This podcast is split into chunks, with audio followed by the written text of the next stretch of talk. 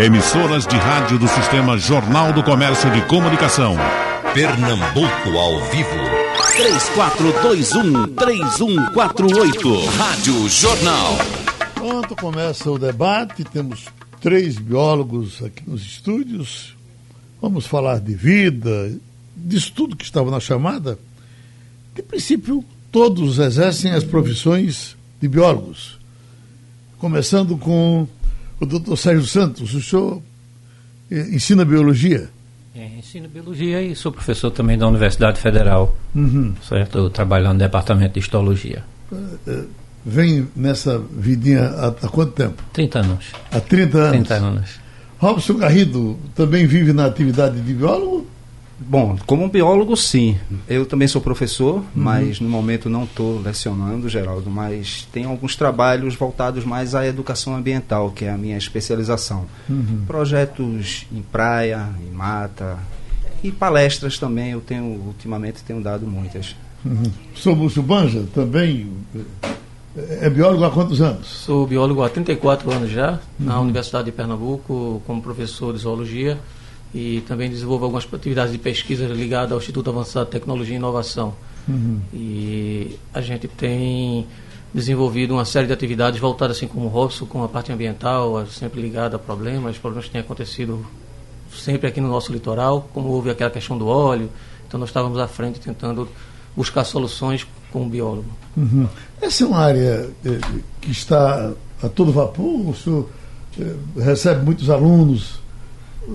Esfriou em algum momento? Acho que não, né? Cada vez mais o meio ambiente vai ser discutido daqui para frente, né? Sim, sim, porque a questão ambiental ela passa a ser uma questão universal, verdadeiramente universal, porque o ambiente, de certa forma, é o habitat do ser humano também. Então todo mundo se importa com a questão da qualidade ambiental e quem tem as melhores respostas hoje sobre a questão ambiental somos nós, que somos biólogos, que além de compreender os processos da natureza, também sofremos na pele quando acontecem determinadas situações em que a natureza começa a dar respostas eh, das consequências do que nós, como ser humano, implantamos no nosso planeta. Quando surge um vírus novo desse aí, tipo esse coronavírus, como é que ficam as cabeças dos senhores? Bem, Geraldo, veja só, a parte, como ele está dizendo, de hoje biologia ambiental, né, federal, ela tem um curso de, de biologia ambiental Uhum. destinado a isso. E também tem no LICA sérios, eh, vamos dizer, trabalhos sobre virologia, tudo. Veja, vírus é um organismo, vamos dizer assim, que ele tem uma adaptabilidade absurda. Então, quando surge qualquer coisa dessa, se não tiver os meios de contenção realmente bem montados pela saúde pública, como está sendo agora, como está acontecendo, isso pode extrapolar né, e virar o que a gente chama de uma pandemia, né? Que a gente já está praticamente vivendo uma pandemia. Então, eu acredito que, como sexta-feira a gente falou no Passando a Limpo, se não houver um controle efetivo, a coisa pode tomar uma proporção muito grande, devido à capacidade mutagênica do vírus. Né? Então a gente tem se preocupado com isso, todos os órgãos, e o biólogo, no caso, que trabalha com isso, na parte de pesquisa, ele vai mais na parte química, para tentar ver quais são as coisas que acontecem. Por exemplo, o DNA. Hoje é muito estudado, o RNA desse vírus já está sendo todo traçado na perspectiva de se fazer uma vacina. E espero que a gente chegue lá. As pessoas dizem que para fazer uma vacina para esse tipo de, de, de vírus, a gente teria, vai ter que esperar mais ou menos uns oito meses para um ano. É, é isso tudo? Hoje não está se trabalhando com mais rapidez por conta dos computadores? Veja, os departamentos, as instituições que trabalham com virologia, tecnologicamente, elas são absurdamente incomparáveis com o que a gente tem hoje, no, por exemplo, no Brasil. Que a gente tem umas duas ou três fundações que trabalham com isso. Eu acredito que vai ter uma resposta rápida, porque tem muita gente capaz nisso. Uma pergunta que vem se fazendo, hoje até nós tratamos dela aqui, eu estou com a matéria, ah, coronavírus na China. A pergunta, por que a China é o berço das grandes epidemias, como gripe aviária, teve a do porco recentemente, ainda hoje eles estão com um problema lá com, com os porcos, a SARS. eh, O que é que acontece com a China que, que merece isso? Olha, basicamente, que é que está acontecendo hoje com o mundo? 7 bilhões de habitantes, né? Invadindo tudo que é área, inclusive áreas que a gente chama de autóctone, áreas que não eram exploradas. Então, se uma pessoa ou se um grupo vai morar ou vai cultivar alguma área que tem eh, espécies lá que não foram estudadas, esses organismos podem ter vírus ou bactérias embutidos nele que passa para a pessoa e, dependendo aí, passa para a população. Aí a coisa pode tomar uma proporção muito grande. Mas basicamente que o homem hoje ele está invadindo tudo que é área, né? E sem um estudo adequado. Então, Professor Robson Garrido, aqui na minha matéria, eles chegam a falar na, na, na questão cultural do chinês, o, o, o consumo de animais, bichos de qualquer Isso. forma. Isso, no caso específico do coronavírus, parece que teria um componente importante também em cima disso. Exatamente, Geraldo. É, é basicamente isso. Estima-se que realmente ele saiu de algum animal silvestre, inclusive o morcego talvez seja aí o mais indicado. O problema da China é justamente isso, não só da China. Países como o México e o Brasil também. O Brasil tem mercados que vendem animais silvestres, tanto para quem usa como animal doméstico, como para alimentação. Então, quando você pega um animal que ele não é doméstico, um animal da mata, e leva para dentro de casa ou para um mercado para comercializar e essas pessoas consumirem, obviamente muitos, mas muitos outros seres, como os vírus e bactérias e fungos, a gente vai terminar adquirindo. O- o- os vírus, eles são tão diferentes, Geraldo, que hoje a própria comunidade científica, ela ainda não teve um consenso de que se os vírus são seres vivos ou não. Você vê como eles não são ainda tão estudados ao ponto da gente ter uma certeza, a comunidade científica dizer assim, não, os vírus são seres vivos. Para muitos, sim. Eu, particularmente, eu considero como um ser vivo mas ele está ali naquela gama daqueles seres como fungos e bactérias ainda muito pouco estudados.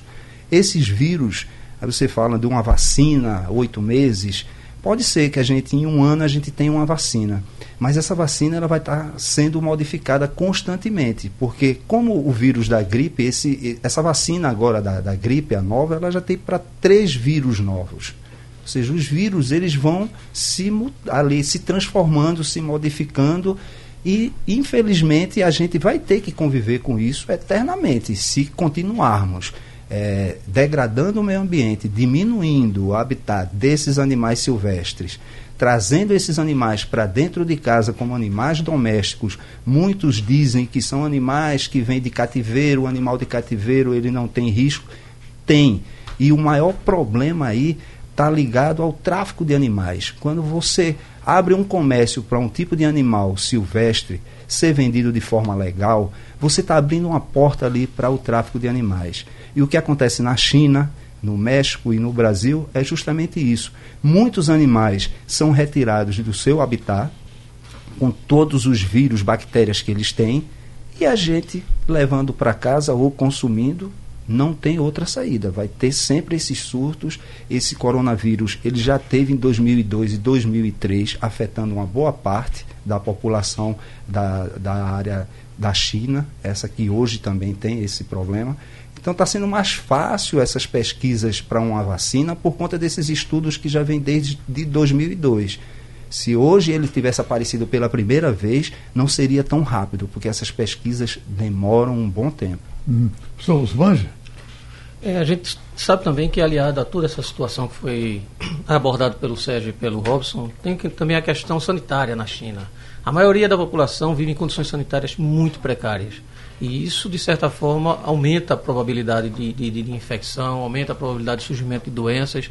Nós sabemos que a grande concentração industrial da, da China depende de uma comunidade muito pobre, que, de certa forma, é quem faz a, a, a uma espécie de reutilização de, de materiais, onde- a matéria-prima às vezes não é suficiente para chegar como matéria-prima nova. Então, o sistema de reciclagem que acontece na- no interior da China, por exemplo, utiliza pessoas e crianças, até velhos, que vivem em condições precárias, em, palafitas, em, à margem de rios. E tudo isso é propenso a, a, a, a processos de infecções. E os vírus, como o Robson falou, eles são extremamente mutantes. Hoje você produz uma, uma vacina que vai atender, que vai resolver talvez o problema desse vírus atual, que está provocando o problema nesse momento, mas pode daqui a 10 anos surgir uma cepa que passou por um processo mutacional. Infelizmente, né, o vírus ele, ele, ele tem algumas características de não ser um ser vivo, mas ele também passa pelo processo da seleção natural. E cepas mais adaptadas, mais fortes, vão resistir. A gente sabe que não serão debelados, assim como, como o SARS, pro- provavelmente esse é um vírus que evoluiu a partir daque- daquele processo. E nós fomos encontrar, talvez, há 10 anos, se não tomar cuidado com problemas relacionados à qualidade de vida da população, eles retornam. Voltam com outra doença, voltam com outro, com outra sintomatologia, com outra capacidade de agressividade ao homem, e assim a gente vai tentando aliar a ciência a esses problemas que vão surgindo e vai tentando debelar à medida do possível. Professor, o que preocupa mais eh, o, o, vírus, o senhor falou vírus, bactérias, eh, fungos, quais, qual dos, dos três seria mais eh, preocupante? Bom, historicamente nós temos, tivemos pelo menos 10 grandes epidemias no planeta que foram causadas, pelo menos oito delas, por bactérias e duas por vírus. É, por exemplo, a tuberculose. Uhum. Tuberculose causada por uma bactéria, nos, em 50 anos, matou mais de um bilhão de pessoas no mundo. E aí nós temos esse, esses organismos que dependem das, de, de outras A varíola é bactéria?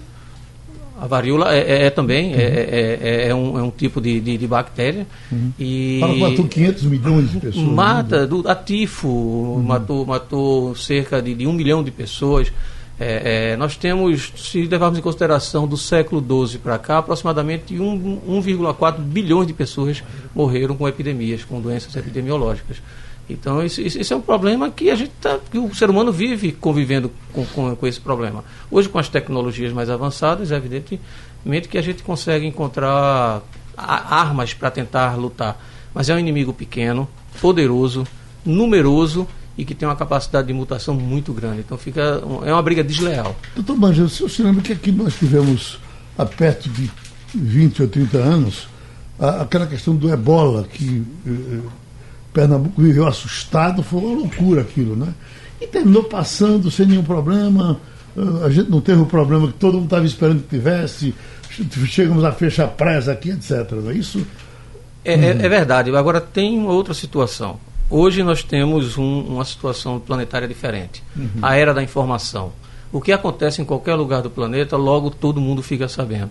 E o que, é, o que é pior ainda é que as pessoas terminam otimizando as informações, falsificando informações, criando terrorismo. Então uhum. hoje nós temos uma situação no planeta muito mais complicada. O cientista tentando lutar para encontrar soluções e muitas pessoas fazendo terrorismo contra, contra esse processo.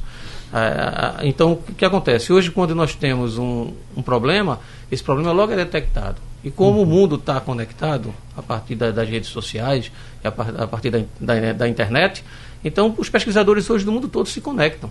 Se um cara encontra um problema lá no lado do outro lado, na China, logo ele já comunicou a, Rússia, já comunicou a Alemanha, os Estados Unidos, e aí quebra-se as fronteiras de política, quebram-se as fronteiras das ideias, de cultura, porque o, o, o, foco aí vai ser a espécie humana, uhum. é resolver o problema das populações. Doutor Sérgio, quando eles, esse vírus agora, ele comparado com ebola, com, até com os SARS, com os outros, que pelo menos eu vi um, um, levantamento hoje dizendo que a letalidade dele chega a ser menor do que, do que o, a chamada. É a gripe do frango e o SARS é a mesma é, coisa, né? isso.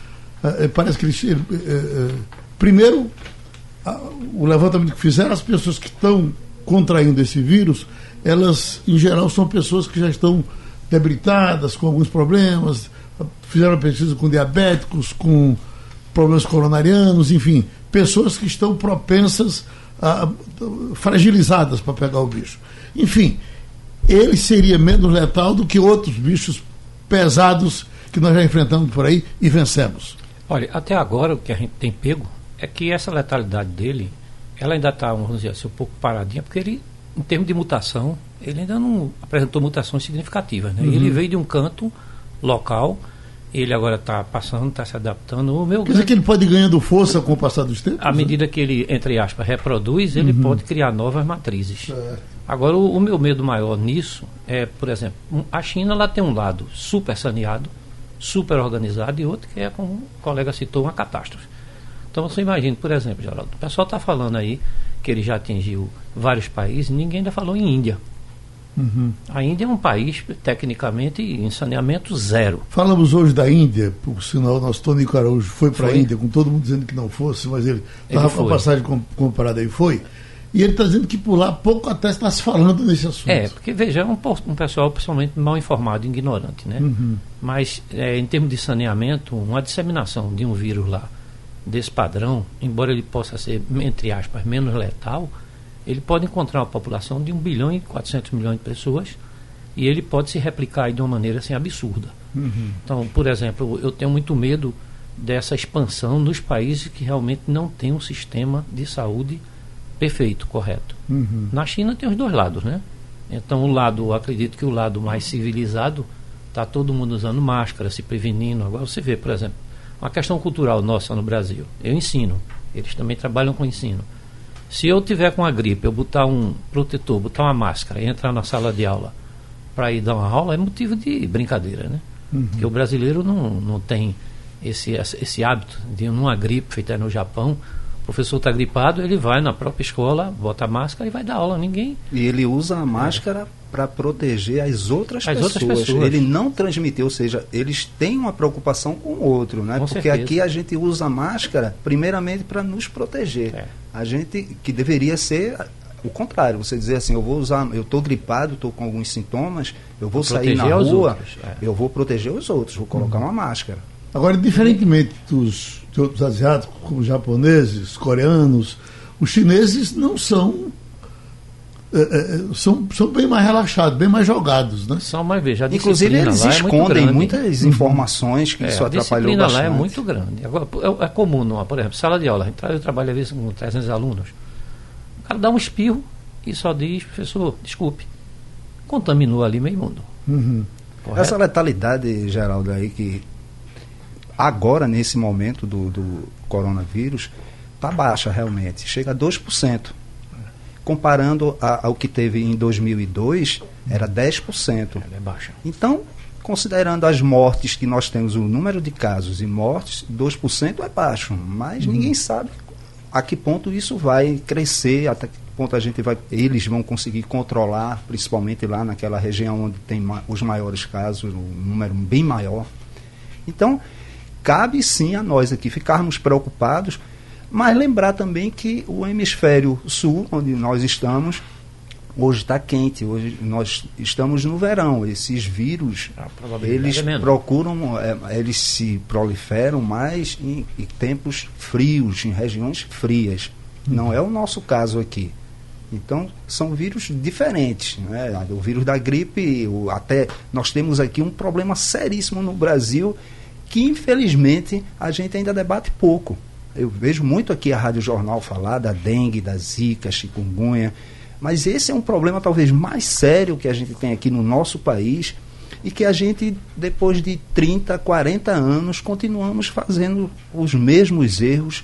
Eu lembro que da época de Xuxa, a gente tinha aquele o, o- personagem dengue e É. hoje, se você olhar de lá para cá, não mudou nada no país. A gente continua os- o- a população cometendo os mesmos erros, o poder público não fazendo, não faz a parte, já que saneamento básico está muito ligado a isso também. Com certeza. Então, quando você não tem saneamento básico, as pessoas não têm educação, esses, esses problemas sanitários, isso aí sempre vai ser aqui no Brasil muito maior do que em outros países. Professor Banja, quando se diz que quanto mais eu me exponho a- a- a- às sujeiras, mais eu ganho defesas. Esses meninos que tomam banho no canal teriam mais defesas do que um príncipe inglês. Faz sentido isso? Faz sim, porque o, o corpo ele passa por um- uma série de, de- de testes de pressão e as células vão se adaptando à resistência, vão criando resistência contra aqueles invasores. Se o cara não morrer, escapa. né? É, Se não morrer, ele escapa, com certeza ele consegue Se não mata, sobreviver. engorda, né? Como diz. Mas aí, veja, um menino, uma, uma, uma, topada no, menino, no filho de um rico é motivo para engessar o pé. No pobre, ele vai continuar jogando bola. Isso não, por quê? Porque ele está, de certa forma, ele criou uma resistência àquela situação, criou uma resistência àquelas possíveis doenças pequenas e, de certa forma, vão fortalecendo cada vez mais. É, é, é, o organismo ele é resposta dessa, dessa ação do meio. É, algumas pessoas nessa gripe, com, com, com, o problema que está acontecendo atualmente, algumas pessoas vão ter sintomas maiores do que outras. Isso significa que os organismos reagem de forma diferente. Alguns vão encontrar maior resistência. E esses que encontram maior resistência provavelmente vão sobreviver. Talvez possa morrer lá na frente com uma epidemia talvez até relativamente mais simples, porque a resistência criada é forte para um determinado tipo de doença, mas às vezes não tem a mesma eficiência para um outro tipo de doença. Então, a vida é assim, o organismo é assim. Eu, eu, como sou muito ev- evolucionista, eu acho que, inclusive, as populações humanas que estão passando por esse processo, é um processo seletivo também. Então, Algumas pessoas vão morrer, né, voltando à questão da, da, do vírus da varíola, na, no século XVIII, 300 milhões de pessoas morreram. Não tinha tanta eficiência de tratamento. Quem sobreviveu passou por um processo seletivo. Uhum. Viveu e, e, e, manteve a carga genética adiante. E pessoas resistentes a, a, essa, a esse vírus continuaram. Outras, outros vírus vão, vão, vão chegar, vão testar novamente as populações humanas e cria um processo cíclico. O, o, planeta é isso. Quanto mais gente nós tivermos no planeta, mais, mais susceptíveis a epidemias, uhum. a problemas, porque diminuímos qualidade de vida, é, a, ocorre a necessidade de, de, exclusão de recursos naturais, enfim, cria uma série de problemas ambientais que o, o próprio o reflexo disso é a, a vítima é o próprio homem. O homem é que vai terminar pagando por tudo isso no final. Puxou a questão de um, como é o nome? Coral Sol, é? Coral Sol, é. Coral Sol que as pessoas não sabem nem o que é isso, né? O que é, é Coral Sol? Pois é, o coral sol é um tipo de coral de origem do Indo-Pacífico, que é um animal muito bonito, muito bonito, mas o que ele tem de bonito, ele tem de perigoso. Uhum. Ele já foi detectado desde 2003 no litoral brasileiro, na região sudeste, na região de Angra dos Reis, e ele provavelmente veio em água de lastro de embarcações, se fixou, ele, ele, ele tem uma, uma afinidade muito, muito grande por plataformas novas, estruturas novas que são colocadas, especialmente metal. Então eles encontraram nas plataformas de petróleo uma base muito boa de fixação. Quando eles chegam num lugar como esse, eles crescem, dominam todo o ambiente e conseguem expulsar toda a fauna nativa. Ele vem pela água salgada? Ele vem pela água, as larvas e, e, e os pólipos dele, ele, ele tem, um, tem, um, aspecto belíssimo. E esses pólipos eles lá, liberam é, uhum. as larvas e as larvas, onde encontrar um, um, um substrato livre, eles Fixa. vão bater, fixar cresce e vai expandindo. E nós encontramos a partir de Todas terça... as águas ou só água do mar? Só água do mar, só ambiente uhum. marinho. Certo. E na terça-feira passada foi feito o primeiro registro no litoral de Pernambuco. E isso é muito preocupante. Inclusive, faço uma previsão muito triste, que eu acho que depois do problema do óleo, esse vai ser o maior problema do nosso litoral nos próximos meses, talvez ao longo do ano, porque eles vão começar a tomar os naufrágios que estão afundados e o que acontece? Quando eles tomarem o espaço do, do, das algas, dos corais nativos, de esponjas do mar e outros organismos, as tartarugas que se alimentam desse, desse alimento natural, o polvo, a lagosta, os peixes, os tubarões que se alimentam desses peixes, não vão encontrar alimento. Então a tendência é que esses animais desapareçam, ou migrem para outras áreas, se puderem migrar, ou deixem de existir. É, é algo muito preocupante. Como combater, doutor? O combate é extração física. Tem que. Uhum. Aí nós estamos. Tem que tirar ele. Nós estamos montando uma, uma equipe de voluntários, de mergulhadores voluntários. Nós conseguimos já alguns, alguns apoios de, de operadora de mergulho e equipes de mergulhadores, onde nós vamos, no próximo sábado, inclusive, tentar criar uma missão para, num, de, num desses naufrágios aí, fazer um teste de remoção e depois imprimir uma força-tarefa de mergulhadores. Eu fiz Ontem ainda eu fiz um comunicado à CPRH, um comunicado ao Ministério Público e ao IBAMA em Brasília, fazendo um alerta sobre a presença desse animal aqui no nosso litoral e pedindo autorização para a extração, embora seja uma espécie exótica e embora eu tenha uma licença do IBAMA, do, do, do, do ICMBio, para fazer o tratamento e o transporte desses animais, mas eu quero uma anuência do Ministério Público, da, da CPRH, para que isso seja oficializado e a gente possa criar uma força-tarefa estadual. Qual é o visual dele, professor? Para saber ele, que o bicho é desse, se encontrar com um. Se encontrar com um na rua andando. ele, ele, forma um pólipo. Um pólipo ele leva o senhor. Um ele, pólipo, ele é um coral comum, né? É, é, um mas ele comum. forma uns pólipos bonitos, uns é, bastões de é cor, coloração róseo. Eu posso depois lhe mostrar aqui numa hum. foto, infelizmente a gente não vai ver na rádio. E ele, quando abre, ele abre os seus tentáculos em forma de um sol, um amarelo belíssimo. Então Sim. ele é um animal muito bonito, por isso que é chamado de coral-sol. Mas é como dizem um amigo meu, é bonito, mas ordinário. Porque... Se toca na minha pele. Eu... Não, ele, ele, não é um animal tão urticante como outros, outros ele é animais. É competitivo, né? Ele é competitivo mas, mas e está ele... mexendo na cadeia ecológica. Vai, vai mexer na Agora, base dos. Professor, estão querendo trazer navios para cá, para naufragar aqui no nosso litoral. Pensando agora, levando a consideração esse perigo, agora, tem como não deixar que isso aconteça, porque talvez isso aí seja o quê? Um, novas casas para esse coral se expandir cada vez mais. Né? Agora, né? mais do que nunca, a gente tem que tomar muito cuidado. Quando essa primeira notícia surgiu, eu tenho um amigo que é dono de uma operadora de mergulho e que tem um caminho muito bom dentro, lá em Brasília, no Ibama. Ele me questionou, inclusive me perguntou se, eu queria participar de uma comissão que fosse avaliar a, a, a instalação desses navios. E eu disse a ele, olha, não me bota na comissão, porque se botar eu serei contra. Porque a gente não pode simplesmente usar o mar como uma área de depósito do que não serve mais para descomissionar navio, em É, aviões. eles eles dizem que é fazer. para trazer o turismo, né? Pra... É, Pernambuco, Pernambuco tem cadastrado em torno de 110 naufrágios. E desses, tem bastante. 40 naufrágios são visitáveis. É. Já existe um, um- um parque de naufrágios aqui em Pernambuco Suficiente. que é muito bem explorado. Tem público que visita E isso, essa- é um público limitado. São mergulhadores. Eu só assim, conheço é, duas poucas. pessoas que mergulham aqui, Chico José e, e, e- e o, e o cinegrafista dele. né? Só os dois, É né? porque isso abre um leque para o turismo, né? Agora, por exemplo, a quantidade grande de navios aqui, essa massa de ferro que está sendo colocada aí, pode até, perto de coral principalmente, você viu na Austrália.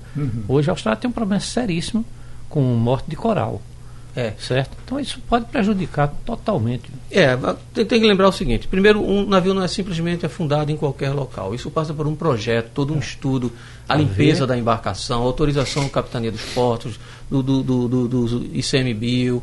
É preciso que haja toda uma anuência e, e todo um, um conjunto de estudos para saber onde vai colocar essa embarcação. A questão é, já colocar mais embarcações agora é vantagem ou é desvantagem? O Coral Sol ele é extremamente atraído por, por estruturas novas. Botar 20 embarcações é, é oferecer mais 20 pontos de, de expansão para esses animais. Aqueles caramujos que apareceram aqui um certo tempo proliferaram tremendamente ali pro lado de, de Ainda tem, Geraldo. por Itamaracá, por Tem exemplo. muito. Ainda tem muito. A aldeia tem muito. Aldeia, Invadindo foi visto em os- aldeia? Al- Alguém trouxe aquilo pensando que poderia ser tão útil quanto o escargot, Escargot. Certo. que é uma comida francesa, que é, um, que, é um, que é um molusco utilizado. Aquilo é uma espécie chamada cantina fúlica, que é um animal que, não, por não ser daqui, ele, algum escapou e começou a proliferar e desenvolveu e criou uma praga. Então, quando uma espécie chega num lugar que não é seu habitat natural, ele é um oportunista, ele é um, ele é um exótico, ele vai encontrar condições de expandir. aí E ele não tem cresce. predadores, Não né? tem, Ele tem só Foi o caso do pardal. Você lembra que a gente via canário quando era mais novo? Acabou-se. Pardal invadiu o nicho dele tomou tudo. É verdade que o pardal come os ovos dos outros passarinhos? Não sei, eu não tenho informação. Não A sou- não informação era que não. ele tomava os ninhos. Como eles É, se muito ninhos, é. rápido, não dava tempo de construir gente não- novos ninhos. Então ele entrava no ninho do- do- do- dos animais nativos. Mas o- expulsava os ovos, tirava os ovos Aí ele tirava, né? Ele não ficava. né? Mas Ele o não- que espantou, só queria aqui só fazer um comentário, o que espantou os canários ou isso aí, não foi o, o Só o pardal. pardal, não. o pardal aí talvez seja o, o que menos fez alguma coisa. É o homem. É o homem que ainda continua utilizando pássaros em, em gaiolas. São animais que ainda são retirados do Mas seu habitat. o pardal ele é altamente competitivo com Não, ele é canário, né? competitivo, mas eu digo assim, em questão de diminuição de população, é, foi por conta do seu habitat, primeiramente, que diminuiu o habitat dessas espécies, não só Pela como os outros, o também, galo né? da Campina, que nós temos aqui, também diminuiu A bastante. exploração à venda é muito Perda Galo de espaço. você tem em todo lugar que você passar. Tinha, Hoje é difícil. é encontrar. difícil encontrar, mas é porque foi um animal que foi muito retirado do ambiente dele para ser né? comercializado. É. E infelizmente ainda existe hoje, mesmo com a legislação que nós temos, uma legislação que as penas são brandas, mas que deveria ter um certo cuidado das pessoas, e inclusive colocar na, na frente da sua casa uma gaiola com um animal desse silvestre, que é proibido, Proibido por lei. mas eles não estão nem aí, Geraldo. Ô, seu Sérgio, eu sou de uma região onde a gente se criou comendo preá, comendo mocó, comendo até ticaca. Meu pai, quando pegava uma ticaca, ele, ele, ele- ele tirava uma glândulazinha Uma glândula, que ela tem é. e cozinhava e ela ficava gostosa. É, é, é, nós não, não morremos por conta disso. Foi sorte. Rapaz, foi. Foi porque, veja, o é tatu como o Robson disse, contamina, a o competição peba que é. come até coisa do cemitério, contamina também. Veja, o tatu ele é hospedeiro de Trypanosoma cruzi, né? Mas veja, não vira praga. Uhum. E quando o- no interior, o que é que acontece, né? Que eu trabalhei muito em área irrigada e eu via muito isso. O pessoal ferve. Fé, Aí ferveu, cozinhou, vira proteína. Certo. Pode comer, tem problema não. Então, quem tem a prática de comer as coisas cruas. Aí é perigoso. Eu estava vendo na internet, não sei se aquilo é verdade, que eu se mente na internet o tempo todo, um menino comendo um morcego cru. Na, da- É, aí, é- aí realmente é. É, tem a sopa, né? Eles fazem uma uma sopa, Você inclusive- lembra do caso do salmão, que veio de Chile, que estava com um parasita? Uhum. O pessoal estava comendo lá no sul cru e pegou. A ostra, que foi falada recentemente, depois o pessoal parou de falar da ostra. Né? Olha, ostra, lá fora, por exemplo, na Europa, ela só é vendida quando é depurada. Ela passa 24 horas limpando. Porque hoje ela acumula metal pesado, né? E ela é Metal filtradora, né? Ela vai filtrando. Filtradora. Metal pesado é uma acumulando, desgraça. né? Passar aqui pelo computador, tem Ricardo Barbosa de Prazeres, que diz: Múcio Banja, nós da Adventure Divers estamos à disposição para ajudar a acontecer a proliferação do Coral Sul. Tranquilo, Ricardo é um, deve estar conosco Sol. lá na, na missão. A Adventuridades é um grupo de mergulhadores que nós criamos e que está sempre nessas frentes aí. Qualquer iniciativa, estamos juntos. André Viana de Marcos Freire, qual a chance desse vírus ter sido posto no mundo devido a alguma sabotagem de laboratório, talvez até aproveitando o progresso chinês e querendo atrapalhar a vida dos chineses? Chega- Chega-se a isso, professor? É, olha, eu acho que nós não temos condições de opinar sobre isso, né? Porque hoje você sabe que terrorismo hoje é uma coisa que está atingindo tudo. Uhum. Então, não sei se alguém fez uma manipulação genética no laboratório, criou um Mas esse, esse vírus Mas eu acho que isso já não. foi descoberto desde a década É, de já tem, são 1960. três espécies, né? Ele já é conhecido. São três espécies. Ou seja, não foi nada criado agora que, que possa ser. Aí. Desde 60 já temos ele, né? Já temos ele. O corona é e ele família, foi se né? modificando, é, ele foi se modificando. Em 2002 houve esse surto nessa mesma região e agora ele voltou modificado mais uma vez. Já é um novo coronavírus, não é o mesmo. Olha, é, Ana de Limoeiro, aproveitando esse excelente debate e matando a saudade do professor Múcio, lembrando de suas maravilhosas aulas na Faculdade de Nazaré da Mata. O senhor já ensinou lá? Ensina ainda? Eu estou lá até hoje. Aí Vou- vai lá. vou- vou- comecei praticamente e vou terminar a minha vida profissional por lá. Luiz Henrique de Olinda, sou aluno do curso de Biologia do grande professor Sérgio, da Universidade Federal- Federal de Pernambuco. Por que é tão longo o tempo de produção de uma vacina para combater vírus? É por falta de investimento, por conta das mutações frequentes? O que é que o senhor nos diz? É a própria constituição biológica do, do vírus, né? Isso tem que ser estudado, determinado, testado, não pode ser jogado de uma hora para outra, não. Hum, A tecnologia em cima dele tem que ser E calma, essas modificações. ver as modificações, É, as tudo, e modificações estudar principalmente o genoma dele, né? É como a vacina da gripe que É. eu falei, Geraldo. Ela, hoje é uma vacina, no próximo ano vai ser outra, e depois outra e outra, e aí sempre modificando. Não- você não vai tomar a mesma vacina para a gripe dois, três anos seguidos. sei. Com relação aos pombos, Josenildo de Gravatar pede que fale deles. O que é que senhor acha dos pombos? O pombo é, é muito preocupante, Geraldo, porque ele, ele, ele é uma das espécies que está muito próximo do convívio do, do homem. Né? As nossas praças públicas, onde existe frequência de pessoas em grande quantidade, esses pombos estão presentes e eles podem disseminar uma série de doenças também. Como eles também podem morrer com algumas doenças que eventualmente são doenças humanas. Então, por exemplo, no Parque 13 de 13 de Maio, às vezes acontece de aparecerem pombos mortos e a necrópsia do animal mostra que eles estão parasitados, às vezes até com ascaridíase, que é tradicionalmente uma, uma parasitose humana. E aí o animal vai lá, alguém, alguém, talvez um morador de rua, não sei, não vamos acusar ninguém, mas alguém deixou na praça lá um resíduo fecal, o pombo vai lá, comeu, se contaminou e entrou num ciclo de vida desse animal. E as, as próprias fezes do, do, do pombo pode ser um agente disseminador. Então o pombo é, é- é preocupante e as populações de É, o pombo, Geraldo, ele tem realmente essa preocupação das fezes, mas se observar esses pombos que nós temos aqui na, na região urbana, você vê que eles se alimentam de lixo, água de esgoto. Eu estou cansado de ver pombo tomando água de esgoto, e nós temos aqui vários bairros em toda a região metropolitana do Recife com esgoto a céu aberto. Então, esses animais, se- eles ingerem tanto essa água suja, como também o lixo. Eles se alimentam muito de lixo. Então, são animais que realmente estão carregados ali de, de, de bactérias, fungos, que através das fezes podem sim contaminar nós humanos. Felizmente, nós temos alguns predadores naturais que, se não, talvez o problema hoje fosse muito maior. Hoje dá para observar que temos algumas espécies de carcará na região urbana que eles são predadores dos pombos.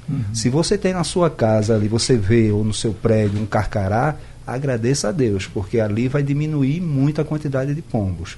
Porque ele é um predador natural do pombo e o pombo quando vê um carcará, ele quer distância. Ele não pega só o carcará, não aliás, ele não pega só bicho de, de pena. Não, não, ele pega até roedores. Pega sagui. né? Nessa matinha que eu trabalhei e trabalho ainda lá na- ali naquela região ali do aeroporto, que é uma mata de restinga, que é um ecossistema da Mata Atlântica, tem muitos saguins. Muito, A população era muito grande de saguins. Só que lá, há um tempo atrás, existia um esquadrão que o, o, o mascote era um carcará. Então eles usavam lá um, uma gaiola na época, que era permitido, é, esses carcarás presos. Uhum. Só que aí chegou um comandante e disse assim: não, eu não quero mais esse carcará aqui preso, vamos soltar esses animais. Aí soltaram esses carcarás. Acreditamos que hoje essa superpopulação que tem lá de carcarás tenha sido originária dessa época e eles diminuíram bastante. Eu percebi isso na prática que diminuiu bastante a população de saguis e está relacionado ao carcará, que é um predador natural não só de macacos, roedores, inclusive até esses ratos que nós temos próximos às nossas casas, o carcará, corujas também, as corujas são diferentes, são animais também de rapina, mas a coruja ela tem a, o silêncio do voo. A coruja ela, ela come o rato? Come o rato. E ela consegue se. O rato é um animal super esperto, qualquer movimento ali ele tá, mas ele não consegue é, detectar o voo da coruja, que as batidas de suas asas são tão silenciosas que nem o rato consegue. Então, é um predador natural, coruja, carcará, outros gaviões que nós temos. Tem um pequenininho que é o quiriquiri, que é um hum. animal pequeno também, mas é um falcão, que é uma ave de rapina e que também faz o trabalho temos outros animais aqui na, na, nossa região que, por exemplo, a andorinha, ela, muita gente só relaciona a andorinha ao verão, né? Uma andorinha só não faz verão, mas as pessoas não têm ideia da importância desse animal para nós humanos, Sim. pelo controle de insetos. O Ibama protege o carcará?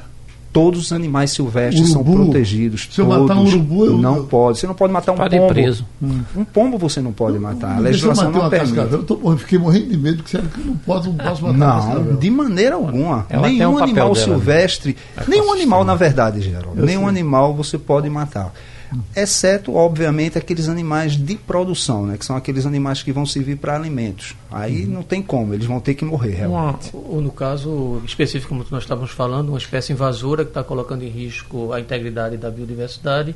Então, você pode é, naturalmente retirar essa espécie, mas a, nós precisamos de uma autorização de uma, Isso, de uma anuência de um órgão público. No caso do, do pombo, eu teria uma contribuição a dar. Nós temos estudos lá de conteúdo de estômago de pombo. Uhum. E tem de tudo.